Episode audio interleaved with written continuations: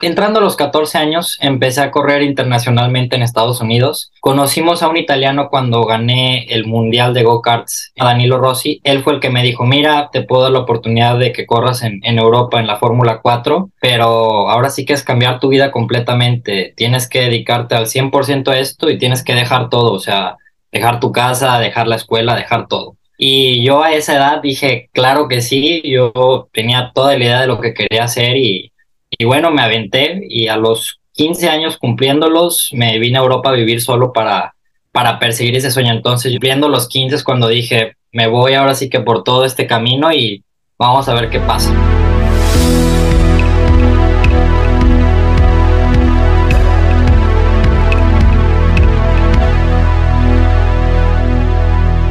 Bienvenidos a Progresivo Podcast, una comunidad de éxito donde entrevistaremos a personas destacadas por su mentalidad de grandeza.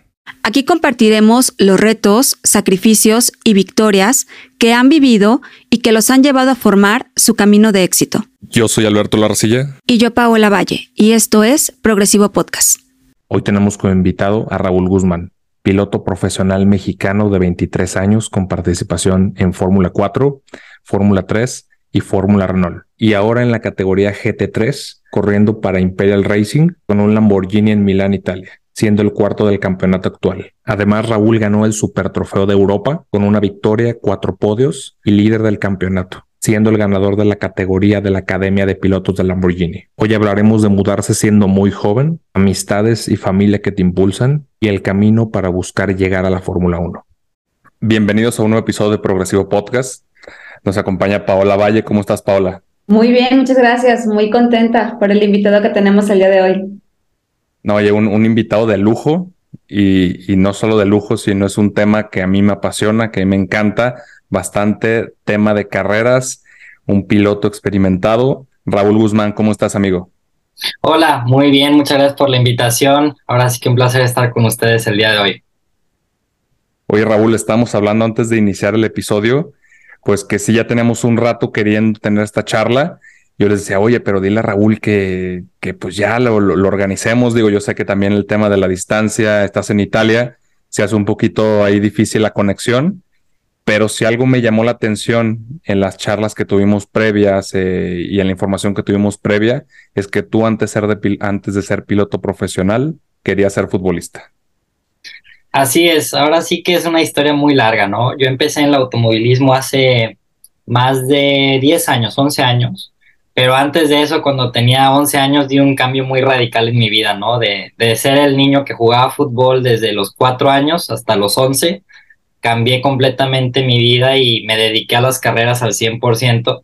Entonces, como dices, ¿no? Eh, todo empezó por el fútbol como cualquier niño y luego un cambio muy radical y me metió a un mundo que estaba completamente desconocido para mí. Oye, ¿y cómo fue eso? O sea, ¿cómo realmente tú juegas fútbol, un día te, te, invitan a jugar a cards, a subirte, o, cómo fue que fue tu involucramiento al tema de carreras? Ahora sí que fue, como dices, no, sin querer. Tenía unos muy buenos amigos eh, que jugaban fútbol también conmigo, pero al mismo tiempo iban a los go-karts en Guadalajara y siempre los escuchaba, ¿no? Que los fines de semana tenían sus carreras y, y bueno, yo, mi familia nunca estaba involucrada, entonces desconocía del tema. Y una vez me dijeron, oye, este fin de semana vamos a ir, creo que era un domingo, ¿por qué no te vienes y te subes para que te diviertas un rato? Yo ni sabía ni dónde había pista, el cartódromo estaba eh, un poquito lejos de mi casa. Y bueno, fui y desde el momento que me subí las primeras vueltas y todo el show que, te prestan un casco, ¿no? Y te sientes piloto cuando eres niño. Fue como una sensación muy diferente que nunca había tenido eh, contra el mundo del fútbol que yo estaba acostumbrado. Y ahí es donde empezó todo, ¿no? Mis amigos me empezaron a meter un poquito más y, y de ahí empezó el camino que mi papá me compró un go-kart primero y luego empezamos a ver cómo hacíamos para entrar a las carreras e ir aprendiendo. Y en ese momento tú te das cuenta que ahora ya tenías una nueva pasión. ¿En algún momento tu familia se rehusó como a este cambio de, cambiar de la parte del fútbol a la parte de las carreras? Totalmente. Ahora sí que me di cuenta que era algo que me gustaba, de verdad me apasionaba. Ahora sí que mi vida era terminar la escuela y me ponía a ver videos de carreras, o estaba viendo la tele, compraba revistas de coches. pero nunca lo, o sea, nunca se tomó desde un principio como algo que fuera completamente, como que este niño ya esté en dirección para un camino profesional, ¿sabes? Mis papás siempre me han apoyado en cualquier, deporte que me gustara, gracias a, Dios. Y bueno, me, empezaron a apoyar por ahí un poquito, pero nunca hubo un camino que dijeras, va a ir totalmente serio esto. Obviamente yo siempre estuve muy serio que decía quiero ser piloto y quiero ser piloto.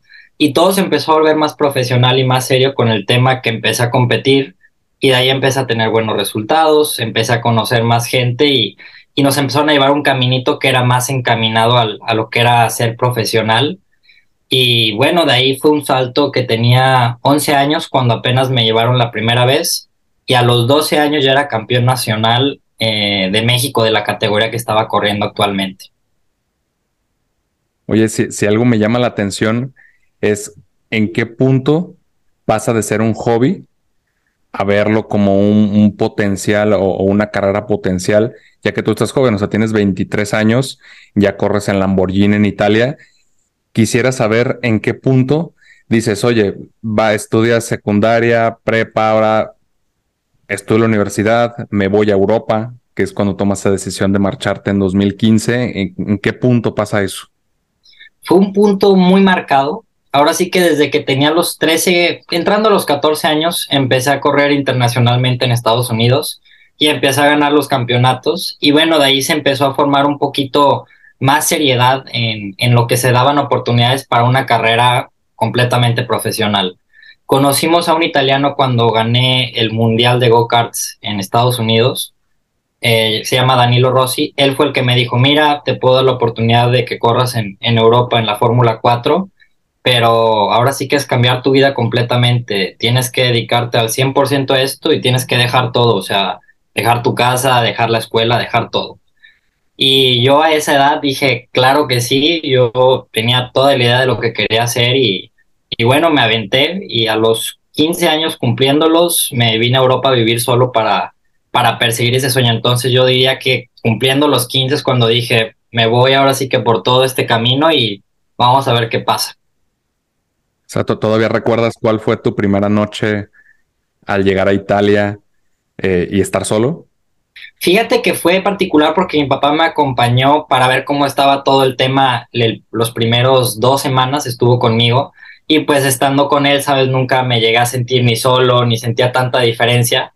Y aparte empapándome de todo el mundo nuevo al que estaba entrando en la Fórmula 4, que ya son coches grandes, ya tienes un equipo de pits. Eh, ahora sí que estás en el mundo de la Fórmula 1 casi casi en pequeño, ¿no? En, un poquito un nivel más bajo.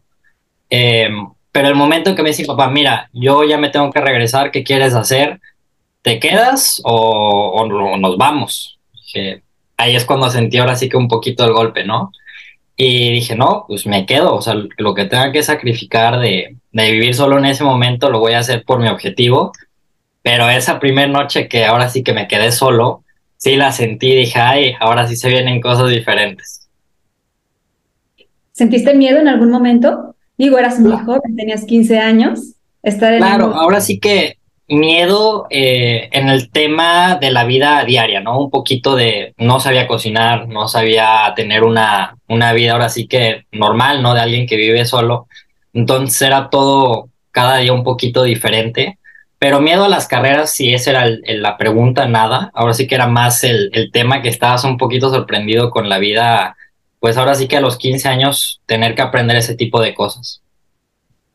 Oye, ¿y, cuál fue el cambio sí más radical que sentiste? Porque digo, una cosa es ir de viaje y otra cosa es ya vivir ahí y ya, ya que forme parte de tu día a día. ¿qué, ¿Cuál fue el choque más radical hasta cultural que tuviste de México, que en este caso ya vivías en Guadalajara, a estar en Italia? Ahora sí que el choque cultural fue bastante grande porque en México estamos acostumbrados a siempre la amabilidad, ¿no? Y en Europa son muy fríos todo, entonces siempre recibí un poquito el apoyo que me veían un poco chico y la misma gente del equipo, yo vivía muy cerca del taller de ellos y pues me, me hablaban un poco para que no estuviera solo, para que estuviera aquí, pero al mismo tiempo estás muy solo, tienes que gestionarte tú solo y yo creo que el, el cambio más grande, ya desde pequeño era un poco organizado yo, pero es diferente cuando estás en tu casa cuando tienes que organizarte de verdad tú solo y poner tus horarios y gestionarte ir para entrenar físico, porque ya en ese tiempo tenías que estar muy bien físicamente. eh, comer bien, eh, transportarte, todo ese tipo de cosas. Entonces fue lo que más me costó. Yo creo que lograr hacer como que una agenda en ese tiempo para mí yo gestionar mis tiempos fue un poquito lo que me costó. O sea, básicamente te estuviste obligando a madurar más rápido. Exactamente, porque si no lo hacía yo, ahora sí que me iba a ir mal en todo, ¿sabes? No estaba bien preparado para lo que venía, estaba cansado, entonces me tocó aprenderlo yo solo hasta que lo pude, ahora sí que establecer. Oye, ¿y cómo gestionas mentalmente? Porque digo, supongo que pues, tuviste tus referencias, por ejemplo, de Checo Pérez, que hablamos, hablamos un poquito más adelante, pero ¿cómo tú pudiste gestionar el decir, estoy aquí con 15 años en Fórmula 4? ¿Cómo no pierdes el piso? Pues ahora sí que yo, yo creo que entre más lo piensas es peor. Nunca lo quise ver tanto como eh, sufriendo. Lo veía ahora sí como que estaba viviendo el sueño y lo sigo viviendo. Pero sí te pesa un poco el que extrañas un poquito todo, ¿no? Eso, a esa edad me faltaba mucho mi familia, me faltaba los amigos, ¿sabes? A los 15 años quieres salir con tus amigos, todo. Yo vivía en un pueblito muy chiquito. Vivía en un pueblito, se llama Lugo, y mide como 4 kilómetros en Italia. Entonces yo tenía mi bicicleta, mi gimnasio, mi supermercado y el taller del equipo. Entonces, como que acostumbrarte a una vida que es completamente muy apartada a lo que estás acostumbrado, fue, fue la parte que, que te da un poco el shock y, y el que ahora sí que te sienta y te dice, estás aquí haciendo lo que tienes que hacer y no tienes tiempo para otras cosas y no te hace perder el piso. O sea, básicamente que el hecho de que también fuera una ciudad pequeña, pues también te ayudó a contener, ¿no? Como a saber, si es fórmula, pero no es Fórmula 1, así que todavía tenemos que trabajar. Claro, siempre hay que estar trabajando. Oye, algo me llamó la atención cuando tú nos compartes tu semblanza, que decía, abandono México para ir por el sueño de Fórmula 1. Y creo que a veces está esta parte de, de que las personas, por el desconocimiento, no sabemos esta, la, diferencia entre qué es mejor o, a nivel de marketing, a nivel de comunicación, en qué nivel está Fórmula 1, NASCAR, GT3, o sea, eh, todas las, las, categorías o las categorías principales de automovilismo, este, cómo las coincides para poder saber cuál es el siguiente brinco o hacia dónde quieres ir. Claro, ahora sí que todas las categorías tienen su nivel más alto, ¿sabes? Cualquier tipo de categoría, ya sean los autos Fórmula, lo que es la Fórmula 1, los autos de resistencia, como son los autos GT en los que estoy, la NASCAR, que es otro mundo completamente, ¿no? Lo que es los óvalos, IndyCar en Estados Unidos. Ahora sí que tienes que fijarte mucho en el tipo de, auto al que te estás eh, perfilando. Obviamente como nivel yo pondría siempre la Fórmula 1 eh, más que nada por nivel mediático, son los coches más rápidos del planeta. Eh, después pondría los coches de resistencia, los prototipos como, como segundo nivel y después los autos GT.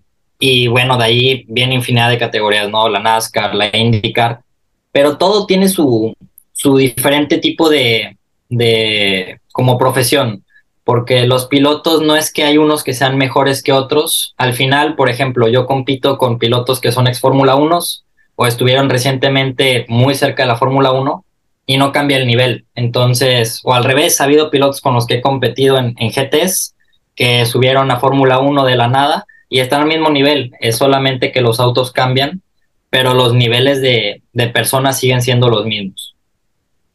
Y, comercialmente ves una diferencia, o sea, cuando, por ejemplo, estás para Ferrari, hay una, hay una visualización de no solo qué tan buen piloto eres, sino también a nivel marketing, a nivel mediático, para poder tomar a alguien de alguna de las otras categorías y poderlo subir a Fórmula 1? Sí, hay bastante diferencia en marketing. Eh, desde Fórmula 1, así que es lo que más la gente lo conoce, ¿no?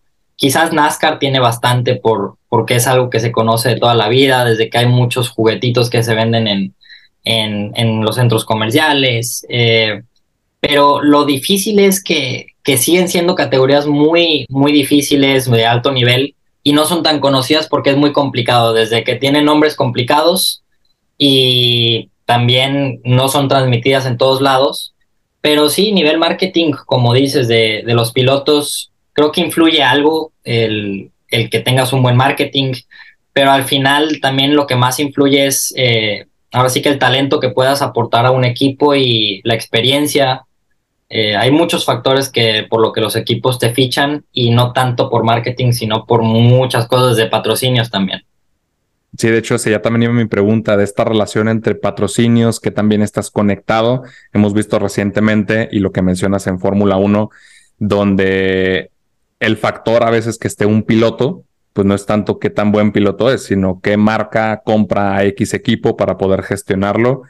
Eh, ¿Tú cómo has, tú cómo te has movido tú y tu equipo para eh, estos saltos de, promotoría en, patrocinios, pues buscando obviamente cada vez conseguir mejores equipos y pues conseguir eh, otras categorías.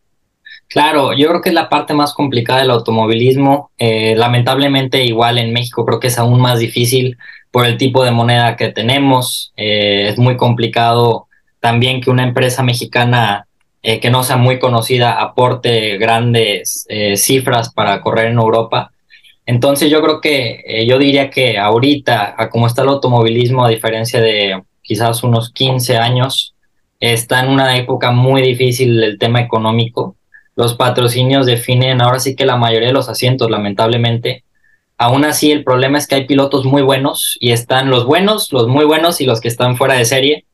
Y en muy buenos, la mayoría tienen grandes patrocinios. Entonces, competir contra ese tipo de, de nivel como mexicano es complicado pero igual eh, creo que como mexicanos estamos creciendo en el ámbito de que se está dando a conocer más eh, lo que son las carreras, lo que puede influir para una marca, los patrocinios.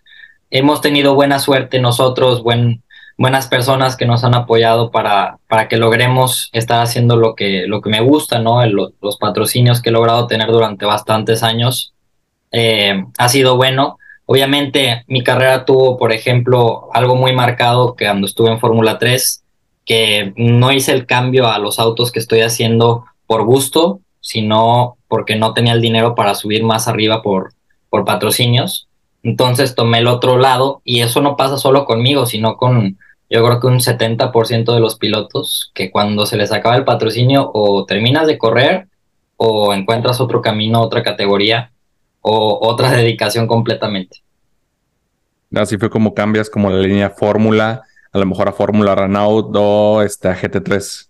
Exactamente, ahora sí que del camino de los fórmulas, lo que es Fórmula 3, Fórmula Renault, Fórmula 4, eh, o sigues el caminito para Fórmula 1, lo que es Fórmula 2, todo ese tipo de categorías, o te vas a los prototipos o a los autos GT. Eh, y cada uno sigue siendo muy caro, pero no está nada eh, cerca de lo que es de caro los autos Fórmula de presupuestos que tienes que traer de patrocinios. Oye, ¿cómo, cómo sentiste este salto en categoría? Porque hablamos de que uno de los principales factores entre los Fórmula hacia los GT tiene que ver con el tipo de auto. Sí, hoy corres Lamborghini Huracán. Eh, ¿Cómo sientes ese cambio? Es enorme el cambio, eh, más que nada por el peso. El tipo de auto es un auto cerrado, en el Fórmula vas eh, con casco descubierto ahora sí que el peso es el mayor influente ahí. Pesa un coche 1300 kilos y el Fórmula pesaba 600. Entonces estás manejando el doble de peso y con un coche cerrado es muy diferente. Más que nada también en la posición del asiento. En el Fórmula vas céntrico y en el auto, el GT, vas de un lado izquierdo o derecho. Entonces es bastante complicado la primera transición lo único que ayuda es que los fórmulas siempre son mucho más rápidos, entonces de una vez que saltas del fórmula al auto GT, eh, digamos que la velocidad en curva o de todas las cosas que están pasando en el circuito, tienes mucho más tiempo de reaccionar y bueno, eso te ayuda a que puedas hacer las cosas más fácilmente. O sea, digamos que lo ves todo como en cámara lenta. Sí, viniendo de los autos fórmula lo ves no tan cámara lenta, pero sí más lento, entonces te da esa sensación pero, por ejemplo, un piloto que nunca ha estado en un Fórmula y se sube directamente a un Auto GT3 le da la sensación opuesta, ¿no? Es todo rapidísimo y esa es la diferencia que te da cuando vienes de, de arriba para un coche más lento, te ayuda bastante a que puedas ahora sí que aplicar la experiencia que has tenido. Y cuando vives ese tipo de retos, por ejemplo, de que tú cambias de categoría, pero tú quieres ir hacia arriba, ¿cómo vives esa parte emocionalmente? Yo creo que es difícil. El patrocinio, ¿no? Sí, es difícil siempre, claro, porque tienes que abandonar un tipo de idea, objetivo que has tenido o has trabajado mucho tiempo. Pero igual, la verdad es que una vez que entré, me, me encanta lo que hago, sigo viviendo lo que me gusta. Eh, el tipo de carreras son altísimo nivel contra pilotos que igual no fueron o Fórmula 1 o muy cerca de Fórmula 1. Entonces sigues compitiendo en el mismo tipo de nivel. Lo único que cambia es el coche, ¿no? Que no estás en una auto fórmula. Y lamentablemente tampoco se da a conocer tanto este tipo de carreras porque no está eh, tan movida la televisión en este tipo de carreras. Entonces es lo único que da diferencia. Oye, ¿y cómo vives un día a día? ¿Cuánto tiempo es lo que te dedicas a practicar? Eh, ¿Sales con tus amigos? Eh, me imagino que por tu historial eres una persona muy disciplinada desde muy chiquito, ¿no? O sea, ¿cómo logras tener ese tipo de disciplina? ¿Cómo vives un día? Mira, si te contara, mi día es muy variable. Eh, siempre está la preparación física, si puedo todos los días, todos los días. al mismo tiempo que corro, trabajo. tengo trabajo con Lamborghini, con la marca de autos que compito pero en el sector de los autos de calle. Entonces, si a veces no estoy en una pista compitiendo o, entrenando, estoy en, en, la fábrica que está muy cerca de donde vivo y desarrollamos los coches de calle futuros de uno o dos años que van a salir. O si no, estoy también haciendo eventos con clientes de ellos. Entonces hago un poquito de todo. No tengo una agenda muy establecida, es como me van llamando y como trato de prepararme. Pero sí, cuando hay carreras durante el año, que son normalmente unos seis fines de semana, a veces siete, eh, ahora sí que viene el fin de semana, corro y el mismo lunes empiezo de regreso al trabajo con los autos de calle. Sí, que de hecho es como una labor de prueba, ¿no? O sea, de estar probando las funciones, prototipos. Así es, hay de todo, es muy curioso porque son pruebas que yo nunca me hubiera imaginado, ¿no? A veces te dicen, preséntate en la fábrica porque nunca te dan específico qué vas a hacer hasta que llegas ahí y te presentas a veces a las 6 de la tarde y te quedas hasta la madrugada probando cosas como algo muy sencillo, luces, que quieren probar luces nuevas o nuevo tipo de LED que va a salir en dos años y tú lo pruebas en las carreteras todas las noches. Entonces hay todo tipo de pruebas, desde frenos, luces, eh, suspensiones, eh, pero es bastante divertido ya que cada día es algo nuevo. No, y al final la exclusiva, ¿no? Al final tú eres el primero que está manejando, que está este, probando estos prototipos.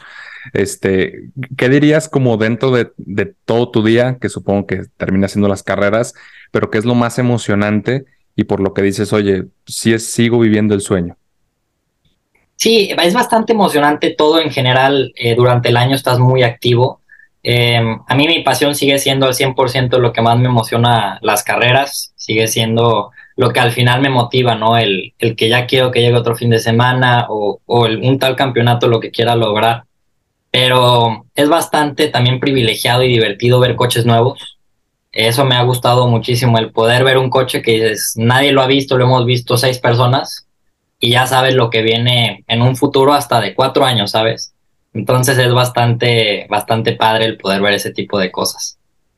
O sea, ¿cuál ha sido como el avance o la, la innovación más, o sea, que te ha dejado más con el ojo cuadrado eh, que has probado para Lamborghini?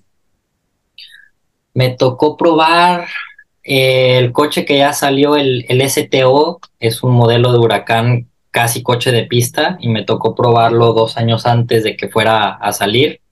Y bueno, yo ya sabía lo que había y te da impotencia porque no puedes contárselo a nadie, ¿no? Tienes algo tú que sabes de lo que es increíble el coche y no puedes contar nada hasta el día que sale y bueno, eso fue bastante increíble, ¿no? El, el saber que estuviste en la parte del desarrollo de ese tipo de autos. Oye, y en la parte mediática, que sería como el otro lado de tu trabajo en el día a día, vas con clientes, haces esta labor. Eh, ¿Tú qué aconsejarías a las personas? Sobre todo pensando en que la parte mediática y la parte de los patrocinadores, pues es una parte muy fundamental y creo que a raíz de la serie Drive to Survive, pues todavía se ha puesto más de moda el que todos quieran ser pilotos. Eh, pues ya ves que hasta en el Gran Premio de México de este año también se agotó el mismo día que, que salieron los boletos. Eh, a las personas que están iniciando, ¿tú qué aconsejarías? Para que vayan desarrollando sobre todo desde la parte mediática, que es la que comentas que es la más complicada. Claro, ahora sí que el primer consejo es que hay muchísimo trabajo por delante. Entonces, primero tienes que estar muy dispuesto a que vas a, sacrificarte y trabajar bastante. Y la otra es que no, no es enfocarse tanto en lo que se ve en la tele, obviamente es como un sueño, ¿no? Como se plantea, pero es más que tienes que trabajar literalmente como negocio, o sea, tienes que aprender sobre negocios, sobre qué le puedes aportar a, a tu patrocinador, que es lo más importante en las carreras ahorita al día. Entonces, primero es trabajar eso y practicar lo más que se pueda, que es complicado porque siempre se necesita dinero.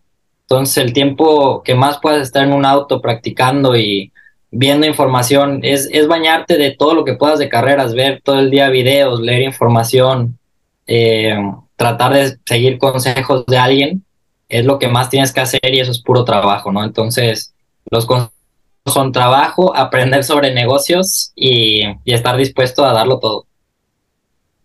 Oye, e, en este darlo todo, ¿tú sacrificaste la parte de estudios o, o, o estuviste estudiando alguna carrera? Sí, sacrifiqué la parte de estudios por, por como tres años. Eh, yo me fui a los 14, 15, no habían terminado la secundaria. La terminé toda online y bueno, me quedé hasta ahí. La universidad no la he podido seguir. Ya la dejé hace bastantes años y casi no tengo tiempo. Pero sí, es una, un sacrificio, imagínate, para todos, ¿no? Porque yo a mis 11 años no tenía ni idea de lo que era el automovilismo y a los 14, cumpliendo 15, ya me estaba yendo a vivir solo.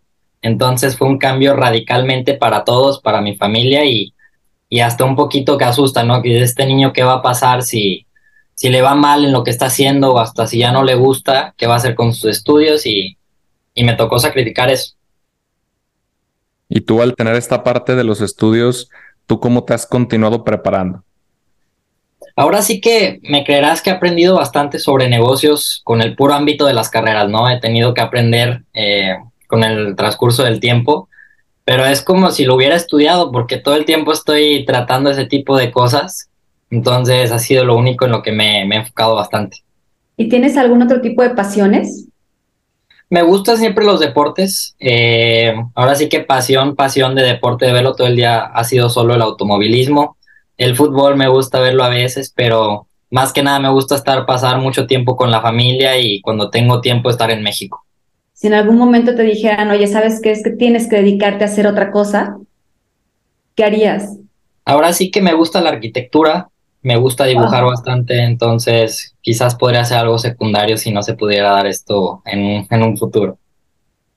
Qué loco, ¿no? Estamos hablando de dos cosas totalmente diferentes. Sí. y cuando sales de viaje, ¿qué tipo de países te gusta experimentar? Mm, soy una persona, me toca viajar mucho, he conocido muchísimos países, pero al mismo tiempo me dicen, ¿no? De que qué padre, tú viajas muchísimo. Me tocó una temporada que fueron 10 países diferentes durante el año. ¿Has viajado a 10 países en un año? Le dije, sí, y nada más conozco la pista y el hotel y me duermo. Entonces es bastante curioso porque yo llego, por ejemplo, los jueves, y termino el domingo de correr y me queda a veces el lunes y me quedo a conocer si quiero el lunes, eh, pero no es muy común, me gusta bastante estar en casa. Wow, o tienes una vida tan acelerada, uno pensaría a lo mejor que cuando eres una persona que se dedica como a esta parte, porque si es un poco artística, a la parte de estar viajando, pues a lo mejor eres una persona se la pasa visitando lugares, que se la pasa de fiesta, se la pasa en la calle y es todo lo contrario. ¿Tú crees que eres así porque empezaste desde muy chiquito en esta carrera y tuviste que forzarte a ser muy disciplinado? Sí, yo creo que cambió bastante eso, pero sí, sí es bastante cansado. Por ejemplo, eh, gente que siempre me dice lo mismo, ¿no? Personas cercanas me dicen de que, oye, yo te quiero acompañar para esto. Y yo los advierto y le digo, yo te advierto que está cansadísimo y no te va ni ganas de conocer. Y me ha tocado que sí, el problema es que, por ejemplo, desde el día que llegas, estás todo el día en el circuito y estás desde las 7 de la mañana hasta las 8 de la noche, entonces cuando terminas, lo único que te dan ganas es ir a comer y a dormir en el hotel. Entonces, creo que eso también cambia bastante el tipo de, de cosas a lo que vas en un fin de semana. Y la otra es que sí, soy bastante cuadrado en ese tema de que me gusta estar enfocado en lo que hago y no tanto salir a conocer y ir como que a las calles a, a, a lo que no es carreras. Oye, porque siempre está este estereotipo, ¿no? De, oye, pues el piloto y digo, y sobre todo porque tienes bastantes podios, eh, o sea, celebras, terminas una carrera, ganas y te vas de fiesta.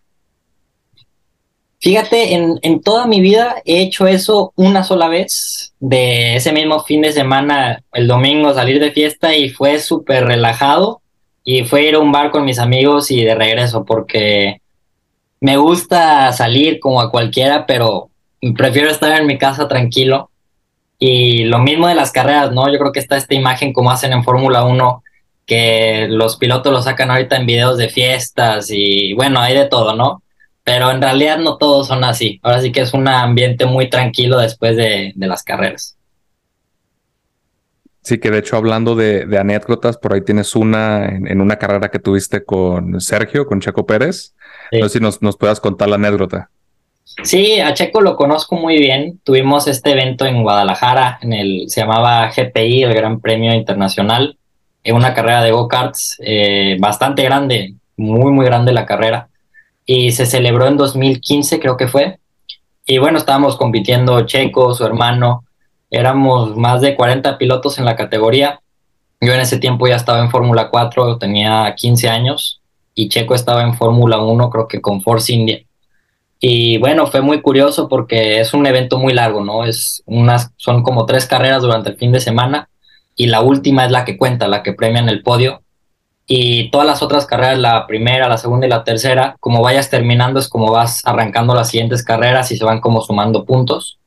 Bueno, la primera carrera la gané yo, la segunda la ganó Checo, la tercera la gané yo y la última, donde arrancamos, estaba primero Checo, yo arrancando y su hermano.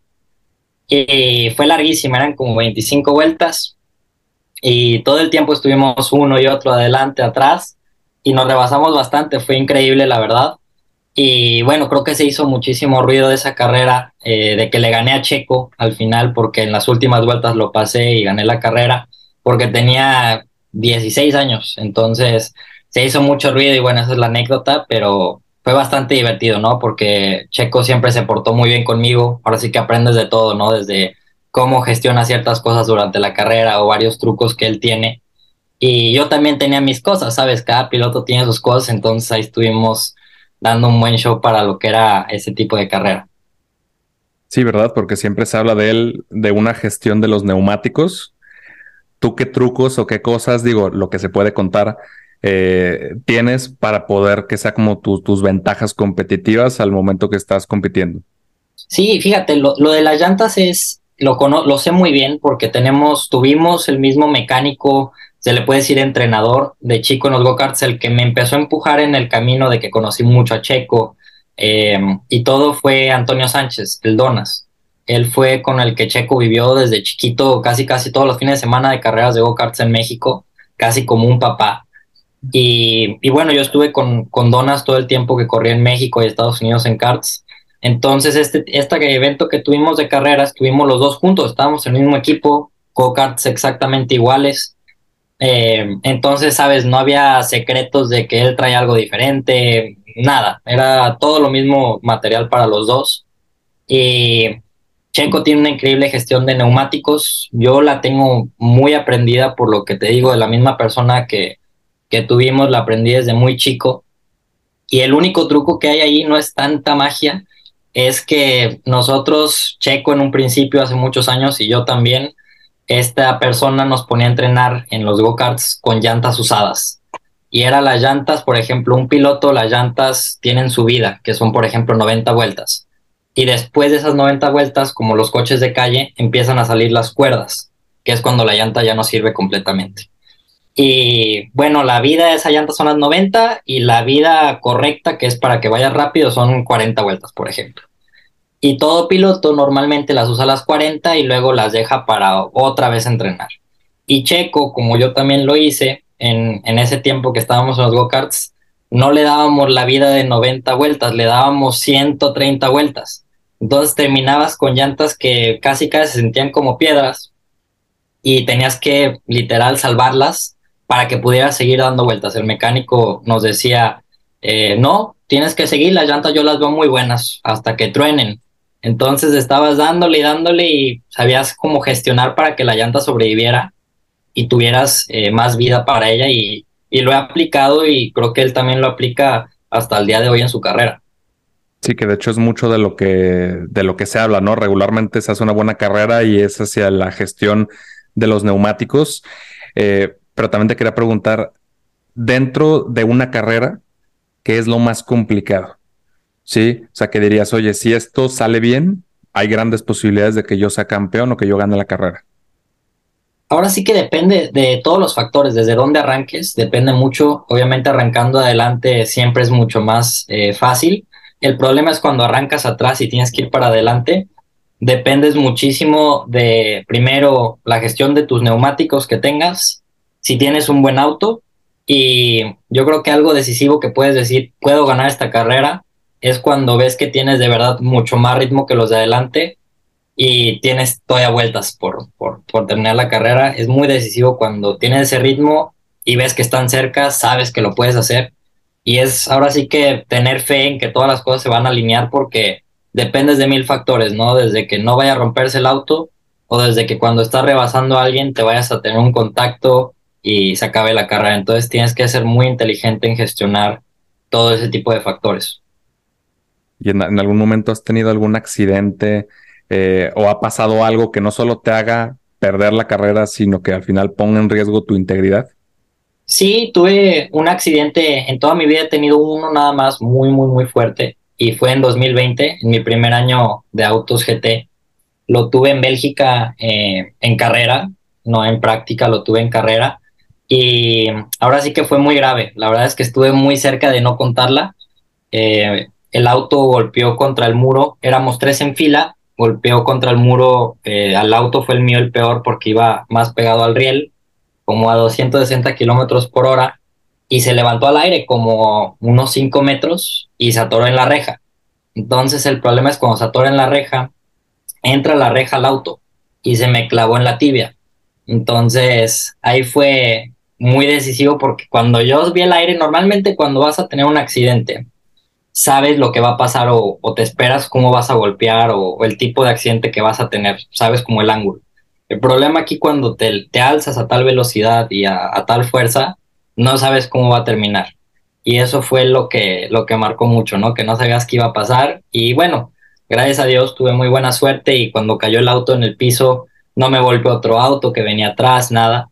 Pero sí fue bastante ya que el coche quedó completamente pérdida total, destrozado y, y la perforación fue solo en la pierna, de, muy buena suerte. Wow, porque sí se ven de repente accidentes que dices, no la va a contar. Sí, de hecho, ese mismo año fue el accidente muy famoso que yo creo que sí lo han, lo han de haber visto, el de Román Grosjean, el que el coche está en llamas, ¿no? Y, y él está saliendo del fuego, es bastante famoso. Y mi accidente fue un mes y medio antes de ese, y de hecho mi accidente estaba rateado por una página muy famosa eh, que se llama motorsports.com eh, como el accidente del año, ¿no? Ya me habían puesto hasta premio, me dieron como el accidente del año. Y llegó Grosjean y me lo quitó del récord, entonces ese fue, fue el accidente que, ese año hubo bastantes accidentes, no sé por qué sería que fue el año que desató el COVID. yo tengo una, una duda de cómo manejas la frustración. O sea, tú eres una persona que está acostumbrado a siempre ir como por el extra, por lo que hemos platicado y lo, que te he conocido, pero cuando tú ves una carrera que la, definitivamente no vas a ganar, ¿cómo manejas esa frustración estando dentro de la carrera para dar lo mejor de ti? Sí, es bastante frustrante, ¿no? Yo creo que tienes que, depende mucho de la persona. Eh, he sabido controlar mucho, he tenido eh, algunos hasta coaches, ¿no? Que durante los años aprendes desde respiraciones, técnicas, tácticas para, para contener ciertos sentimientos, eh, pensar que después de esa carrera quizás hay otra, pero siempre frustra, ¿no? Nunca sabes en qué situación estás. Yo creo que lo peor que te puede frustrar es cuando hay la última carrera del campeonato o estás, por ejemplo, me ha pasado, eh, el año antepasado me tocó que estaba ganando la primera carrera del año muy importante y faltando dos minutos para el final, que quedaba una vuelta y media, se me explota la llanta, sin ningún aviso. Entonces, ahora sí que la frustración ahí es de las peores porque ni la debías ni, la, ni te la esperabas nada. Entonces, sí da bastante enojo, pero no queda más que cambiar la página y pensar que son fierros, ¿no? Y que los fierros se rompen. Totalmente. Y esta parte de, por ejemplo, de tus amistades, ¿son amistades de tu edad? ¿Son amistades mucho más grandes.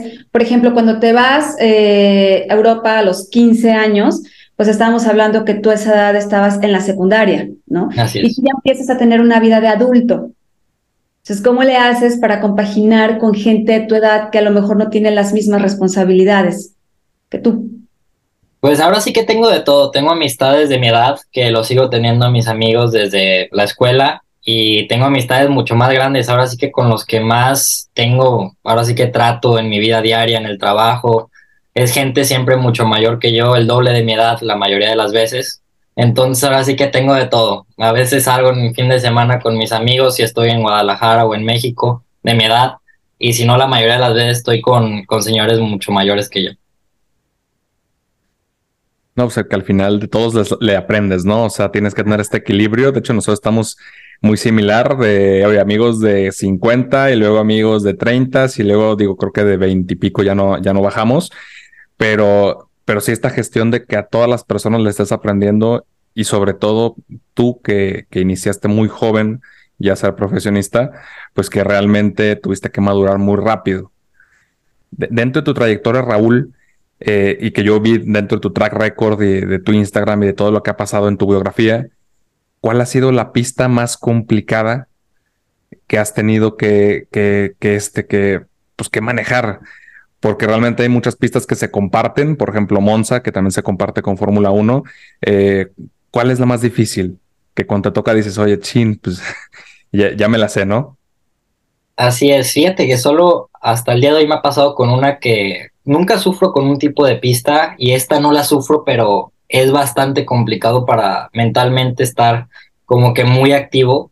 Y me toca este año y me tocó el año pasado, yo no la conocía, se llama el circuito de Pergusa y es un semióvalo con chicanas, nada más. Son cinco curvas nada más y todo lo demás son rectas con una mini curva y es complicadísima eh, por el tema que siempre estás arriba de 260 kilómetros por hora y hay chicanas que son, ahora sí que dos curvas juntas con llantas.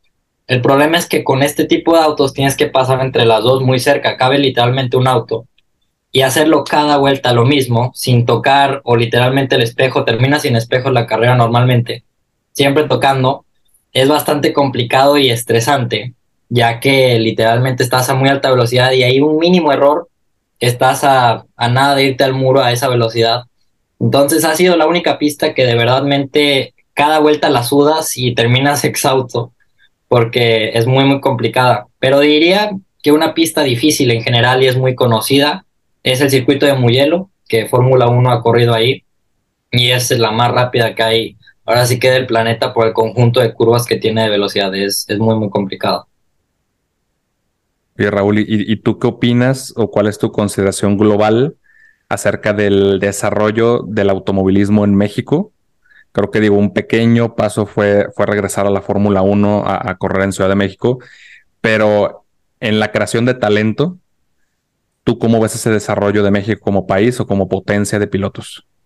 Ahora sí que como potencia de pilotos yo creo que somos de los países más fuertes, porque los pocos pilotos que ha habido mexicanos, todos siempre están al máximo nivel o, o son de los mejores. Entonces eso es muy positivo y al mismo tiempo muy triste porque significa que tienen todo el potencial los que hay. El problema es que no llegamos a, a tener muchos pilotos porque no hay dinero y no hay tanto apoyo. Ahorita últimamente creo que hay mucho más apoyo que, que en los últimos eh, 20 años. Ahorita hay mucho, mucho más y eso es muy bueno. Pero como potencia de, de, país, de pilotos, creo que siempre dicen el mexicano, siempre dicen los mexicanos, locos, rápidos, siempre dicen los europeos. Entonces es muy bueno que estemos catalogados como que los pocos que hay somos siempre buenos.